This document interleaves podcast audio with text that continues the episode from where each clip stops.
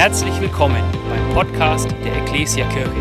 Wir freuen uns, dass du dir die Zeit nimmst, diese Predigt anzuhören. Wir wünschen dir dabei eine ermutigende Begegnung mit Gott.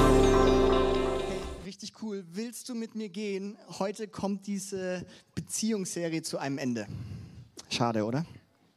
Aber wir nutzen das noch voll aus. Ähm, wir haben den ganzen Monat Februar äh, über Beziehungen gesprochen. Wir haben angefangen, über Freundschaften zu sprechen und haben gelernt, dass es gut ist, Freunde in seinem Leben zu haben.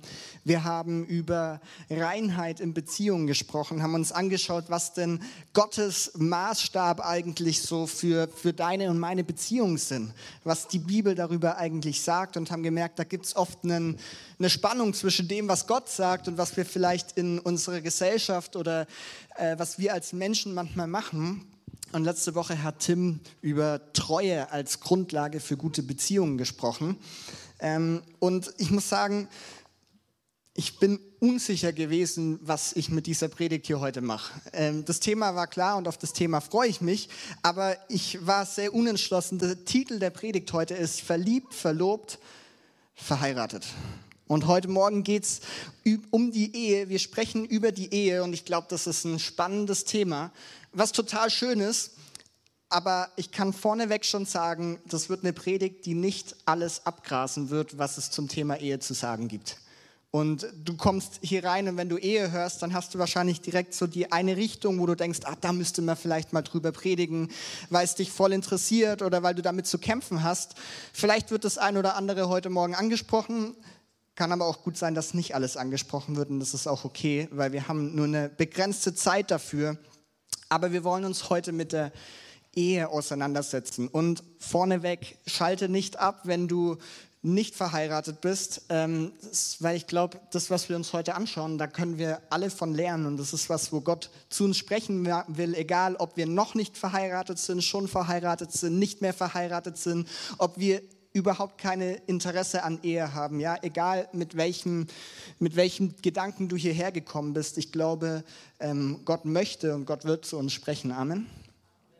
Amen. Sehr gut. Hey, Ehe ist ein spannendes Thema und wir wollen uns heute in, in zwei Punkte eigentlich anschauen. Das erste ist, warum ist die Ehe in der Bibel so wichtig? Warum ist sie für Gott so wichtig?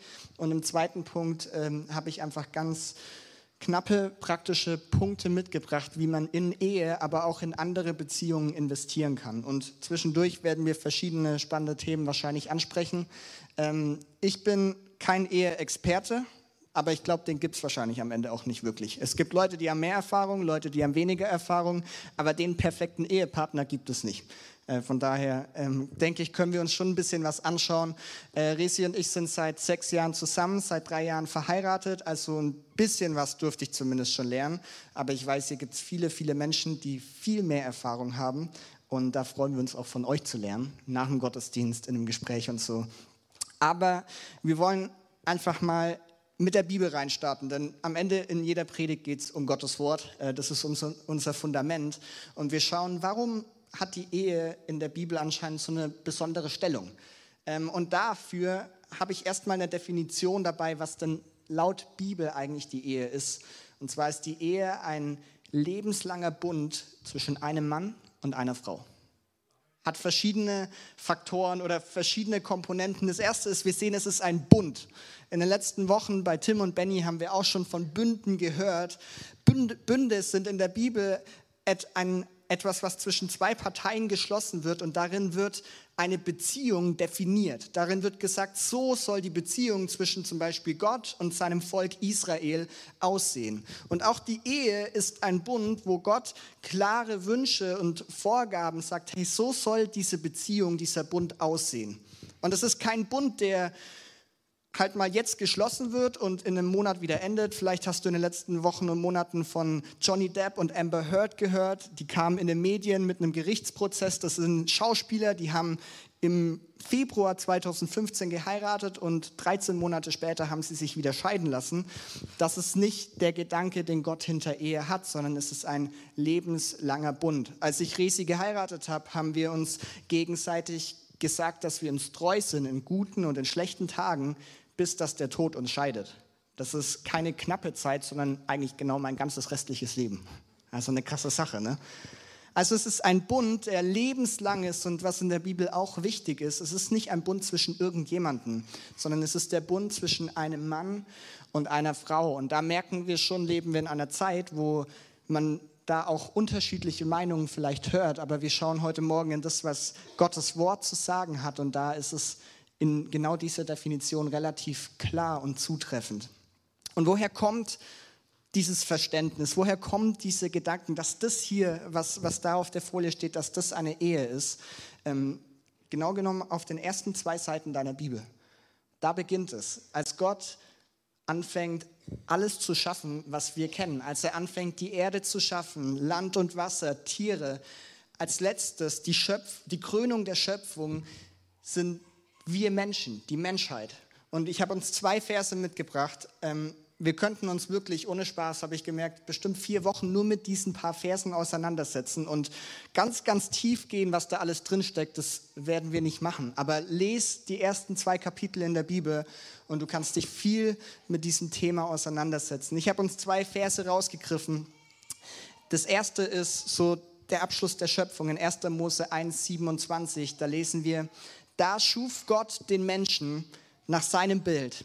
Er schuf ihn als sein Ebenbild, als Mann und als Frau schuf er sie. Und in 1. Mose 2 lesen wir dann, ähm, wie Gott den Menschen, Adam heißt übersetzt einfach Mensch eigentlich, wie er ihn sieht. Und dann kommt diese bekannte Stelle, wo er sagt, hey, es ist nicht gut, dass der Mensch alleine ist.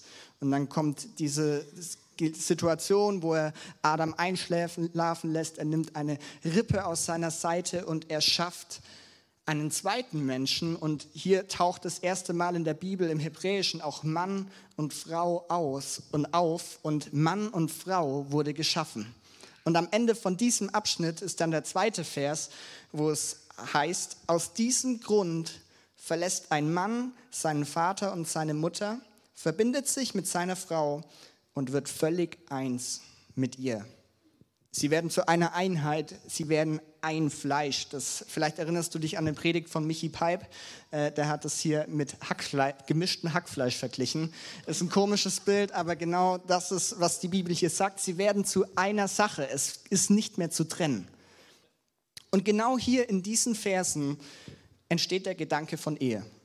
Auch wenn du in keinem dieser Sätze jetzt das Wort Ehe lesen konntest und du das auch in deiner Übersetzung wahrscheinlich nicht findest, beginnt hier das, was wir als Ehe bezeichnen. Denn wir müssen uns vorstellen, Gott schafft alles und als letztes schafft er die ersten Menschen. Die Menschheit beginnt, okay? Und die Menschen wissen ja gar nicht, wie Leben und wie Menschheit funktioniert. Und Gott gibt, legt direkt von Anfang an ein, ein System, ein Koordinatensystem fest, wie gesellschaftliche Ordnung funktionieren soll, wie Menschen miteinander unterwegs sind. Er bildet direkt hier zu Beginn die Grundlage, wie Zusammenleben von Menschen nach seinem Willen funktioniert. Er stellt ein Beziehungsmodell vor, das seinem Willen entspricht und das ist dieses Mann und Frau zusammen. Und das merkst du zum Beispiel, wenn du ins Neue Testament schaust. Ähm, Im Neuen Testament gibt es verschiedene Stellen, wo über Ehe gesprochen wird, häufig in Situationen, wo, wo Pharisäer oder andere Gelehrte Jesus Fragen stellen und sie fragen, hey, was denkst du denn zum Thema Wiederheirat oder Scheidung? So ganz viele schwierige Themen, die heute auch äh, schwierig oder herausfordernd, aber relevant sind. Und Jesus in Markus 10 oder in Matthäus 19 sagt etwas, wo er genau diese Verse zitiert. Also die Theologie, die Ehetheologie, die an Jesus gepredigt hat, die an Jesus weitergegeben hat, über Dinge, die über die Paulus geredet hat, die beziehen sich auf diese Verse ganz am Anfang der Schöpfung, ganz am Anfang von unserer Geschichte, als der Mensch geschaffen wurde. Und darauf baut baut Gott auf, darauf baut Jesus auf. Und hier entsteht dieser Gedanke, dieses ein Mann und eine Frau zusammen, sie werden zu einer Einheit. Und es gibt viele Sachen, die mich daran faszinieren. Ähm, vielleicht nur zwei zwei Sachen. Das erste ist, wir, haben, wir können nochmal den einen Vers, die Verse anwerfen. Denn im oberen Vers wurde gesagt, da schuf Gott den Menschen nach seinem Bild, nach seinem Ebenbild schuf er ihn als Mann und als Frau. Hey, das erste, was mir hier so wichtig ist, du bist wertvoll. Und du bist richtig wertvoll. Und das zählt für jede Person, die heute Morgen hier ist. Das zählt für mich. Wir sind alle wertvoll, nicht weil das irgendwo in irgendeinem Gesetz vielleicht festgehalten wird, dass die Würde des Menschen unantastbar ist, sondern du bist wertvoll, weil du einen Gott hast, der dich geschaffen hat. Und der dich nicht einfach irgendwie geschaffen hat, sondern der dich als die Krönung der Schöpfung bezeichnet und sagt, hey, ich habe dich in meinem Ebenbild geschaffen. Du sollst etwas widerspiegeln, was eigentlich in Gott ist. Und das gibt dir einen unermesslichen Wert, den dir kein Mensch nehmen kann. Und der steht über allem, den kann dir nichts nehmen, was Menschen über dich sagen, wie dein Leben gerade aussieht. Ich will dir sagen, hey, du bist wertvoll und du bist von Gott geliebt. Er hat dich geschaffen und hat Freude daran. Und das Zweite in diesem Vers, wo ich merke, hey, die Ehe ist für Gott etwas Besonderes, etwas Heiliges, ist einmal, hey, er selber hat es festgelegt. Und das Zweite, was das habe ich gerade schon angefangen. Er sagt, hey, wir wurden im Ebenbild Gottes geschaffen, als Mann und als Frau. Dieses Zusammenleben, dieses Zusammensein von einem Mann und einer Frau spiegelt Göttlichkeit Gottes wider. Das ist ein krasser Gedanke, oder? Von Anfang an, Mensch, Gott schafft den Menschen und er sagt, hey, das, was sich hier geschaffen hat, diese Konstellation, dass es diese zwei Geschlechter gibt, diese zwei Arten von Menschen, das ist ein Widerspiegeln von meiner Göttlichkeit. Und ich glaube, hier beginnt ganz viel, wo, wo wir merken, das ist Gott wichtig. Und deswegen gibt es in der Bibel auch keine andere Beziehungskonstellation, wo Gott sagt, die hat so einen hohen Rang. Das gibt es auch heute in unserer heutigen Gesellschaft nicht. Keine Beziehungsmodelle, die, die höher geachtet werden als die Ehe, weil das ist das, was Gott von Anfang an festgelegt hat. Und das ist die Basis. Das ist das, was die Bibel sagt. Das heißt nicht, dass das alles immer einfach macht, weil man sich die Frage stellen kann, hey, wenn ich keinen Ehepartner habe, dann was ist dann mit mir? Dann bist du trotzdem wertvoll und du bist trotzdem vollständig. Okay, da kommen wir gleich noch drauf zu sprechen. Aber das ist Gottes Wort. Und ich weiß, wir leben in einer Zeit, und es war schon immer so, dass die Christen in einer Welt gelebt haben, wo Gottes Wort immer wieder verdreht wird und wo das vielleicht nicht so akzeptiert wird. Aber ich glaube, auch 2023 dürfen wir uns auf Gottes Wort stellen, dürfen wir glauben, dass das, was er ganz am Anfang schon gemacht hat, dass seine Gedanken immer noch gut sind, dass sein Wille immer noch äh, das Beste ist, was es für dich und für mich geben kann.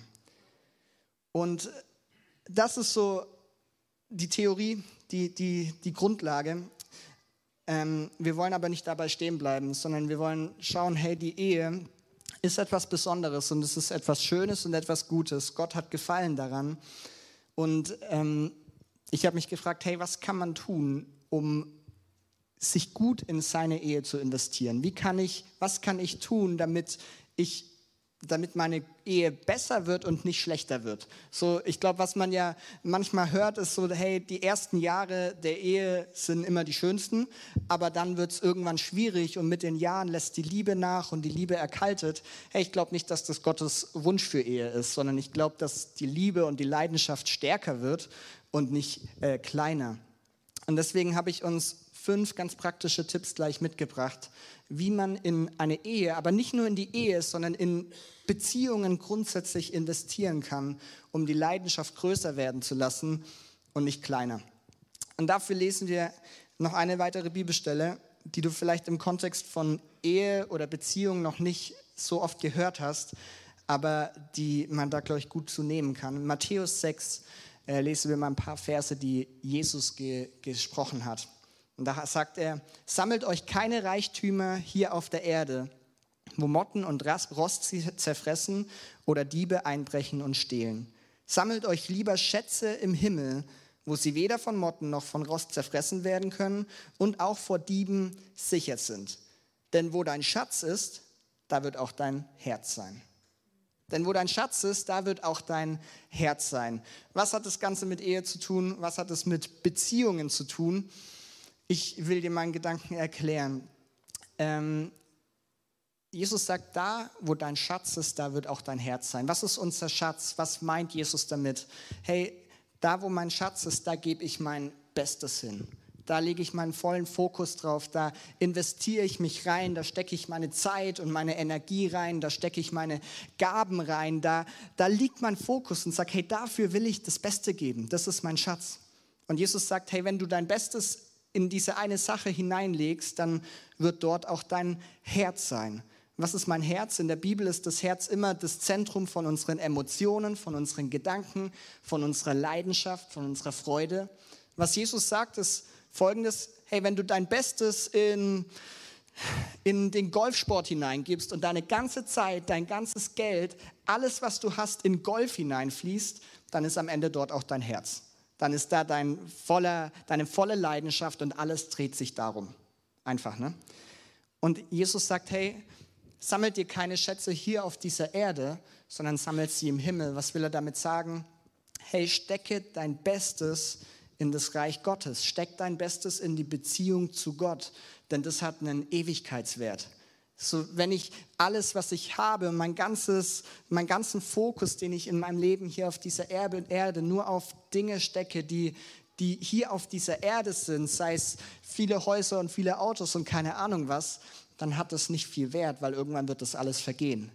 Jesus sagt, hey, steck da alles, was du hast, ins Reich Gottes hinein, denn das ist das, was Ewigkeitswert hat. C.S. Lewis hat mal gesagt, mach dir den Himmel zum Ziel und du bekommst die Erde dazu. Mach dir die Erde zum Ziel und du bekommst gar nichts. Ähm, und ich glaube, das ist so der Gedanke von Jesus. Hey, investiere dich in die Beziehung zu Gott, in das Reich Gottes, denn das hat einen Wert und da, dort wird am Ende deine Leidenschaft, dein Herz sein.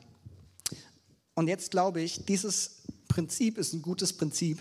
Ähm, das ist das Wichtigste, aber ich glaube, wir können uns dieses Prinzip abschauen, wenn es auch zum Beispiel um die Beziehung zu einem anderen Menschen oder um die Ehe geht. Denn da, wo ich meinen Schatz habe, da wird auch mein Herz sein. Wenn ich in meine Ehe Gutes investiere, dann wird meine Leidenschaft dafür auch größer. Wenn ich mein Bestes in die Ehe zu meiner Frau investiere, dann wird meine Leidenschaft dort hoffentlich auch größer und stärker und nicht kleiner. Und deswegen will ich uns fünf ganz knappe praktische Punkte mitgeben, was wir in unsere Beziehungen, in unsere Ehen investieren können, damit die Leidenschaft und die Liebe größer wird und nicht kleiner wird. Ähm, zeig mir mal deine Hand. An dieser Hand kannst du deine fünf Punkte abzählen. Das ist ganz einfach. Äh, wir fangen an mit dem Daumen. Nummer eins, Platz Nummer eins. Ich glaube, das Wichtigste, das Allerwichtigste ist Gott an erster Stelle. Gott an erster Stelle, auch wenn es um die Ehe geht. Warum? Die Ehe wird nie das sein, was dein Leben erfüllt. Schön, oder? Wir reden hier über Ehe und über Liebe. Die Ehe ist nicht das, was dein Leben vollends erfüllen wird. Die Ehe ist nicht das, was mir immer genau das geben wird, was ich brauche und was ich will. Das ist nie der Gedanke Gottes gewesen, sondern die Beziehung zu Gott ist der, die Beziehung, die mich am Ende erfüllt. Gott ist derjenige, der mir wirkliche Fülle im Leben schenken kann.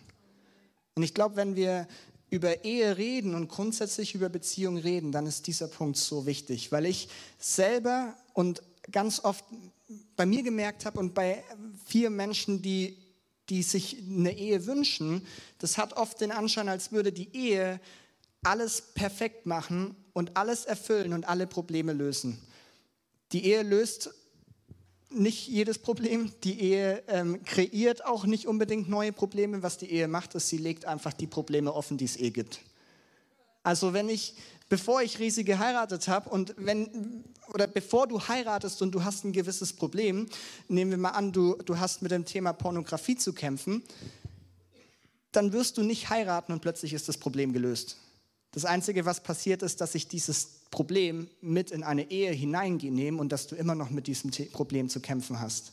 Die Ehe ist nicht der Problemlöser für alles und vor allem ist es nicht das, was, was mein Leben zu 100 Prozent erfüllen wird.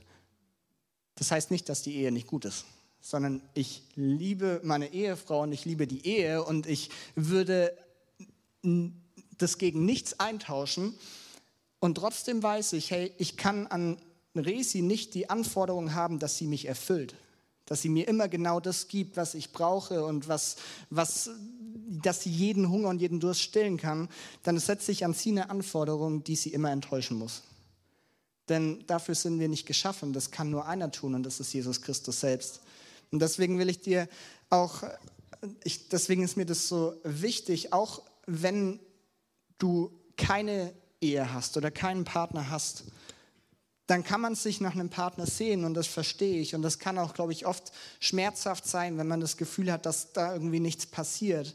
Was ich dir sagen will, hey, wenn du keinen Partner hast, dann bist du nicht weniger vollständig als jemand, der verheiratet ist.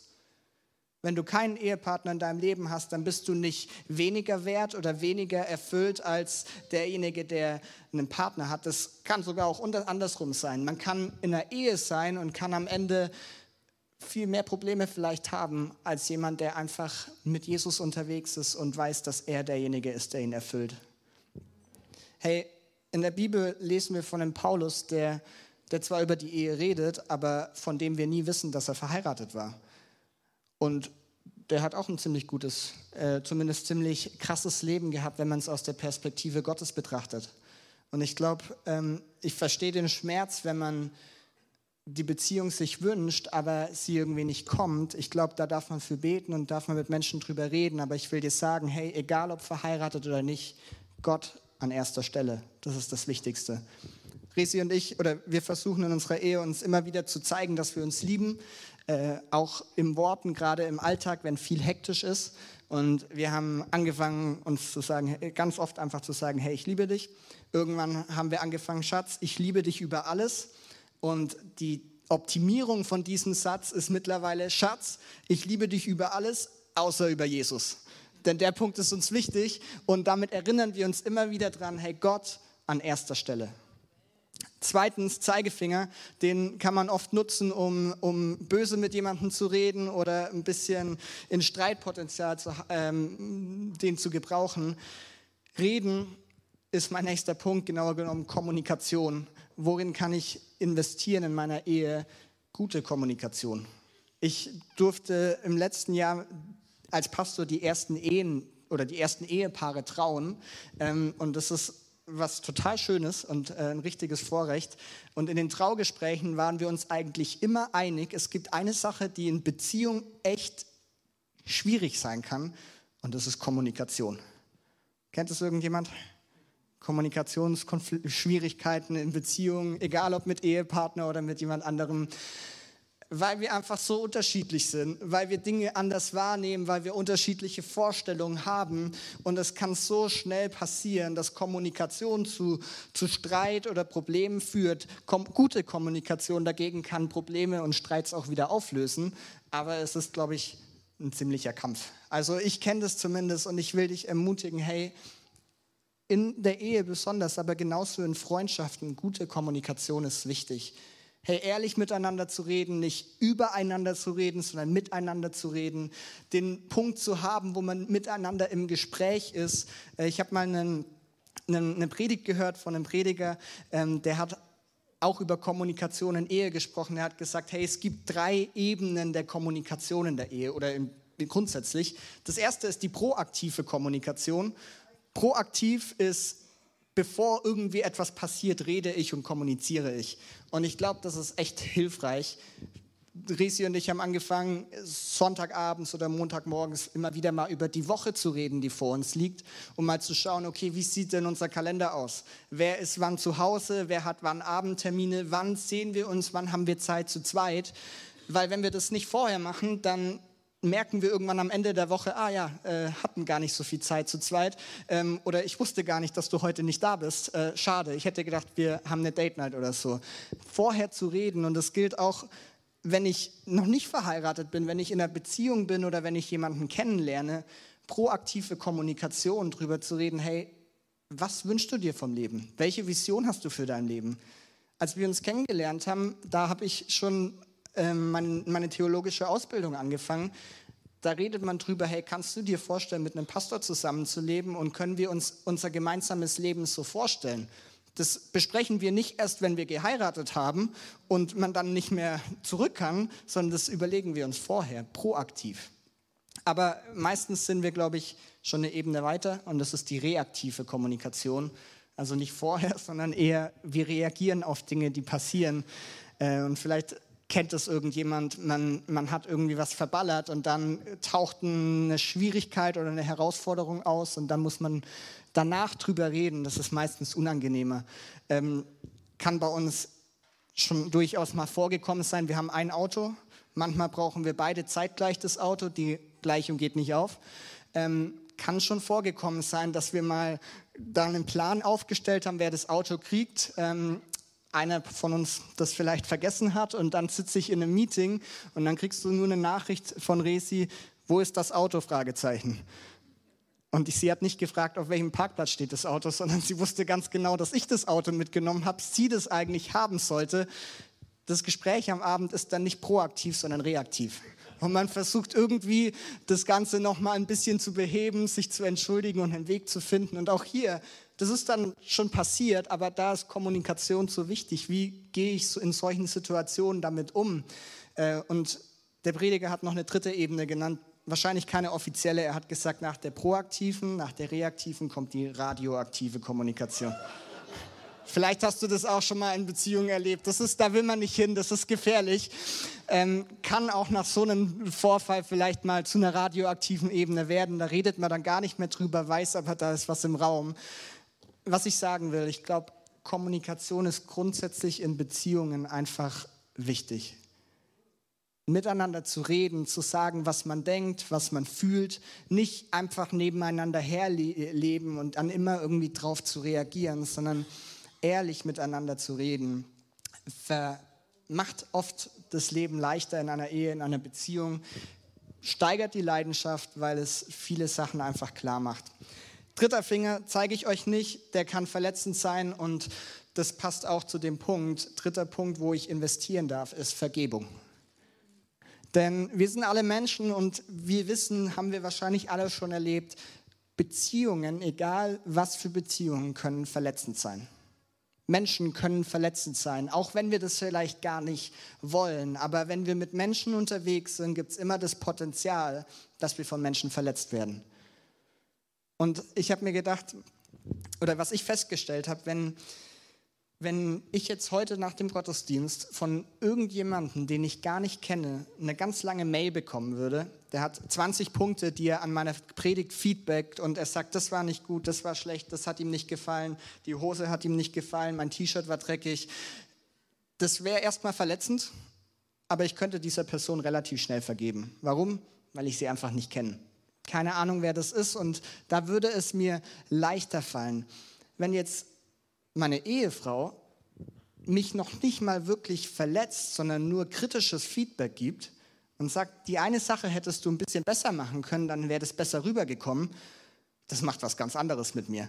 Das fühlt sich an, als würde würd sie mit dem Messer irgendwie von hinten mir in den Rücken stechen. Das ist, ist nicht schlimm, äh, das, sie meint es in Liebe, aber das hat einen ganz anderen Effekt. Warum? Weil es keine Fremde ist, sondern weil es die Person ist, die mir am nächsten steht. Und je näher du einer Person stehst, umso verletzlicher wirst du. In der Ehe, in Freundschaften, in familiären Beziehungen, je näher ich einer Person stehe, umso höher ist die Gefahr, dass ich von dieser Person verletzt werde. Warum? Weil, weil ich mich dieser Person öffne, weil ich ehrlich bin, weil ich, weil ich sage, was ich fühle und wirklich zeige, wer ich bin. Und da, ist, da kann das schneller passieren. Und deswegen glaube ich, je je näher ich einer Person stehe, umso höher muss die Bereitschaft zur Vergebung sein. Wenn ich heirate, bedeutet es, ich entscheide mich eigentlich einer Person immer wieder zu vergeben. Als Resi mich geheiratet hat, hat sie sich entschieden, Joni immer wieder zu vergeben, weil ich ein Mensch bin und obwohl ich sie über alles liebe, werde ich sie trotzdem immer wieder mit meinem Verhalten, mit meinen Worten, mit weiß ich nicht was, verletzen, obwohl ich das nicht will, aber es wird passieren. Und das ist deswegen, glaube ich, ein so wichtiger Punkt für Beziehungen, für die Ehe, dass ich mich jeden Tag neu entscheide, hey, ich vergebe dieser Person. Hey, was sie macht, es ist egal, ich will ihr vergeben. Warum? Nicht einfach, weil es halt schön ist, sondern weil wir Jesus als Vorbild haben. Jesus ist der, der dir vergeben hat und der mir vergeben hat.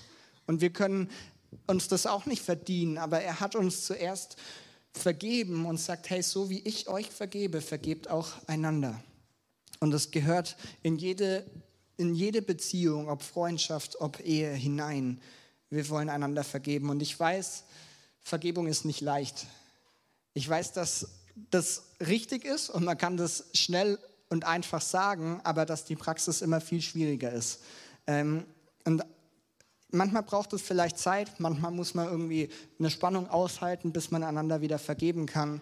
Eine Sache, die mir da aber noch wichtig geworden ist, wir haben, wir reden heute über Ehe, dass man in Ehe vielleicht vergeben muss. Wir haben letzte Woche über Treue und Untreue geredet. Wir haben über Reinheit in Beziehungen gesprochen. Und ich will dir sagen, hey, wenn bei dir in deiner Ehe Dinge aufgebrochen sind oder Dinge sind, wo du merkst, hey, da ist wirkliche Verletzung. Und das ist nicht nur ein, ich muss dir vergeben, dass du mal das Auto genommen hast, sondern das ist tiefer gehend. Hey, dann will ich dir wirklich ähm, zusprechen, auch wenn die Serie heute vorbei ist. Das ist ein Thema, das ist uns so wichtig, dass Heilung in Beziehungen, in Ehen hineinkommen kann. Und wir wollen da als Kirche auch gemeinsam unterwegs sein. Und ich will dir sagen, es ist keine Schande, auch Hilfe in Anspruch zu nehmen. Es ist keine Schande, auf jemanden zuzugehen und zu sagen, hey, ich möchte über dieses Thema mal sprechen. Jemanden einen Seelsorger zu fragen, ob, man, ob, er ihn ein, ob er ein Ehepaar begleiten kann oder beraten kann, das ist keine Schande, sondern es zeigt eigentlich am Ende, hey, mir ist die Ehe wichtig und ich möchte investieren, dass sie wieder gesund wird, da wo gerade Zerbruch ist. Und ich weiß, dass das ein ernstes Thema ist, aber ich will dir das zusprechen. Hey, überlege dir auch nach, auch wenn diese Serie vorbei ist, wenn du merkst, hey, da gibt es etwas, was anzugehen ist, dann hab den Mut und geh die Schritte. Komm auf uns zu, komm auf einen Kleingruppenleiter zu, komm auf uns einfach zu und frage auch, welchen Schritt du vielleicht gehen kannst, weil wir dabei helfen wollen, dass Beziehungen heil werden. Denn das ist Gottes Gedanke, Gottes Wunsch dahinter. Gott an erster Stelle, Kommunikation, Vergebung. An meinem Ringfinger ist der Ring, deswegen heißt der Finger so. Ähm, vierter Punkt, Liebe genauer genommen tägliche Liebe. Um die Leidenschaft in einer Beziehung und in, gerade in der Ehe größer werden zu lassen und nicht abflachen zu lassen, ist, glaube ich, Liebe zeigen wichtig und gut.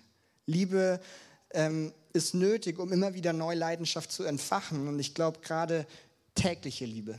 Eine Ehe funktioniert nicht mit so einem Punktekonto, dass ich sagen kann, hey, ich gehe am Montag einkaufen, ich kaufe der Resi die schönsten Blumen, die ich finde und ich gebe sie ihr und dann sage ich, jetzt ist mein Punktekonto richtig voll. Ich kann jetzt eine Woche lang nichts machen und muss ihr keine Liebe zeigen. Wenn dann das Punktekonto leer ist, dann muss ich wieder überlegen, was ich tun kann. So funktioniert es nicht.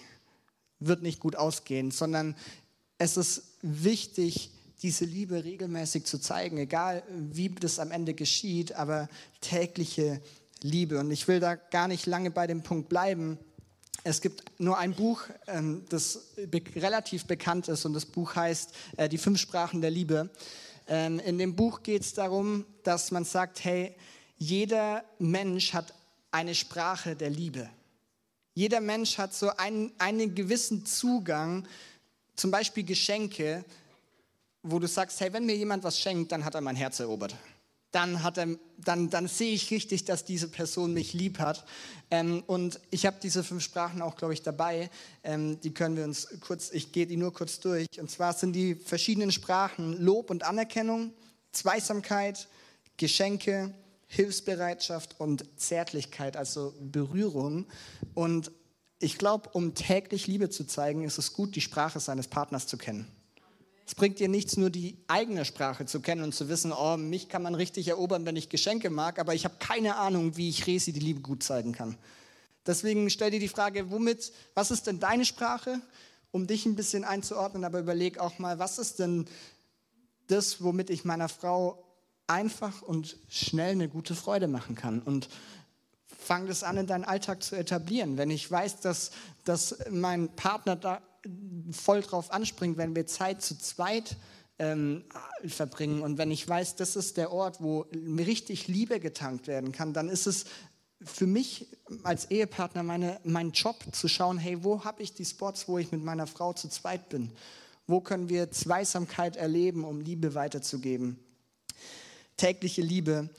Und ich glaube, das ist auch eine Herausforderung. Ähm, je, nachdem, wie voll das Leben ist, je nachdem, was im Leben alles ist. Ich glaube, wenn Kinder in die Ehe hineinkommen, wird es nicht leichter, sondern in der Regel wahrscheinlich schwieriger. Ähm, aber ich glaube, oder die Bibel sagt nirgends, dass die Ehe sich auflöst, sobald man Kinder bekommt, sondern die Ehe läuft weiter. Die Beziehung zwischen Mann und Frau gibt es nach wie vor. Und deswegen, auch wenn es schwieriger ist, darf man sich auch da überlegen, hey, wie kann ich Liebe weitergeben? Und fünfter Finger, der kleine Finger, kann zu kurz kommen, ist Dienst. Dienst klingt nicht nach Liebe, klingt nicht nach äh, Ehe, wenn man sich das so anhört, aber Dienen ist in der Bibel immer Ausdruck von Liebe. Sich gegenseitig zu dienen zeigt immer, kommt immer aus der Liebe heraus, aus der Motivation der Liebe. Und Jesus selber hat uns das vorgelebt. Jesus kommt auf diese Erde nicht, um sich bedienen zu lassen, sondern um anderen zu dienen. Und das tut er, weil er die Menschen liebt. Und auch so dürfen wir in unseren Beziehungen und in unserer Ehe immer wieder neu merken, hey, es geht am Ende nicht darum, dass ich bedient werde und dass es einfach mir gut geht und meine Wünsche erfüllt werden, sondern ich darf überlegen, wie kann ich meinem Ehepartner dienen. In Epheser 5 ähm, gibt es eine spannende Bibelstelle zu, zu Ehe. Und da, da gibt es einige Verse, die wir jetzt gar nicht mehr anschauen. Aber letztendlich, was da ganz zentral ist, ist, dass Ehe bedeutet, sich radikal in den Dienst des anderen zu stellen. Es bedeutet immer zu schauen, hey, wie kann ich meinem Nächsten, meinem Partner dienen und nicht einfach mich um mich selber drehen. Die Band darf nach vorne kommen. Wir haben fünf Finger durch und vielleicht kannst du dir die Sachen mit der Hand leicht merken. Erster Punkt ist Gott an erster Stelle. Und das ist am Ende immer der wichtigste Punkt, dass ich weiß, die Beziehung zu Gott steht über allem anderen. Und das ist die Beziehung, die mich am Ende erfüllt und keine Beziehung zu irgendeinem Menschen. Zeigefinger, wir wollen gut kommunizieren. Drittens, Vergebung. Ich darf in meine Ehe mit Vergebung investieren, weil wir uns verletzlich machen und weil wir uns Jesus als Vorbild nehmen wollen, gegenseitig uns zu vergeben. Ringfinger bedeutet tägliche Liebe. Wie kann ich meinem Partner diese Liebe zeigen? Und fünftens, Dienst. Ähm, wir wollen einander dienen und nicht irgendwie einfach auf uns selber ausgerichtet sein. Ihr dürft gerne mit mir aufstehen.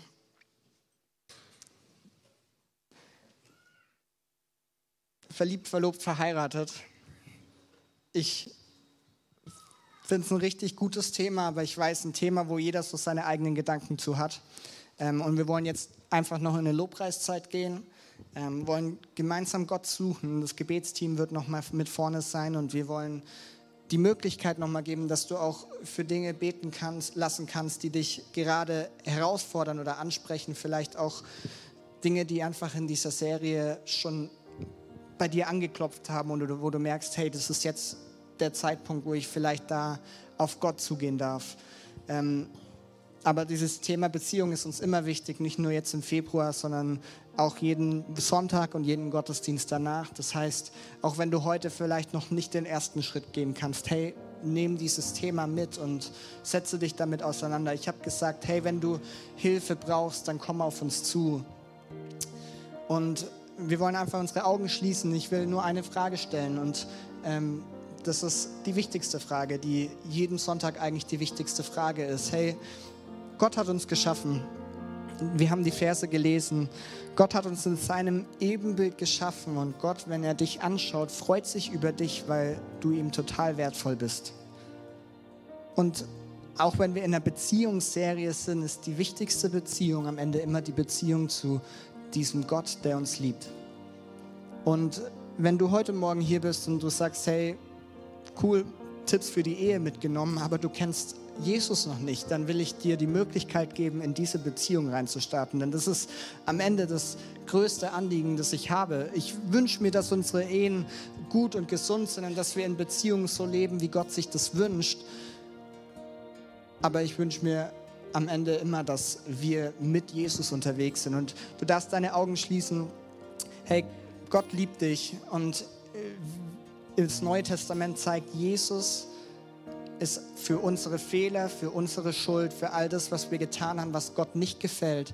Er ist dafür gestorben, damit all die Schuld auf ihn genommen wird, damit du freigesprochen wirst von dieser Schuld. Und wenn du heute Morgen hier bist und du sagst, hey, ich kenne diesen Gott nicht, ich habe dieses Geschenk, das er am Kreuz gegeben hat, für mich noch nie angenommen, dann will ich dich einladen, heute Ja dazu zu sagen und den ersten Schritt in der Beziehung zu Jesus zu gehen. Wenn dich das betrifft, dann darfst du jetzt einfach kurz eine Hand heben als Zeichen für dich selber, um zu sagen, ja, ich möchte diesen Schritt gehen, als Zeichen vor Gott, um zu zeigen, Gott, ich bin hier und ich möchte dich kennenlernen als diesen Gott, von dem hier Woche für Woche geredet wird. Hey, wenn du hier bist, dann trau dich, diesen Schritt zu gehen und zu sagen, Gott, ich möchte dich kennenlernen.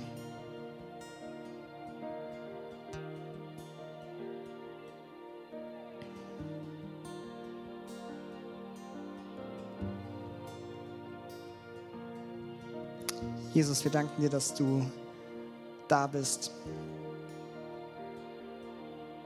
Wir danken dir für dein Wort und wir danken dir, dass ja, wir von dir geschaffen sind und wertvoll sind deswegen, weil du uns liebst.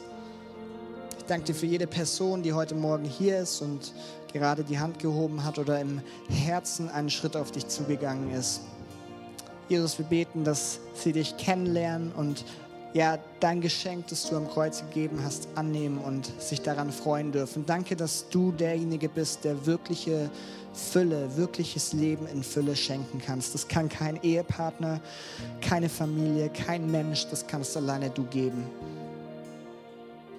Und ich bete für jede Person, die diesen Schritt geht, dass sie das erleben und merken, wie das so ein im Zentrum steht und ein Ruhepol ist, auch wenn im Leben vielleicht noch viele Dinge ungeklärt und chaotisch sind, bete ich, dass eine Ruhe und ein Frieden hineinkommt, weil du im Zentrum stehst. Jesus, wir danken dir für Beziehungen.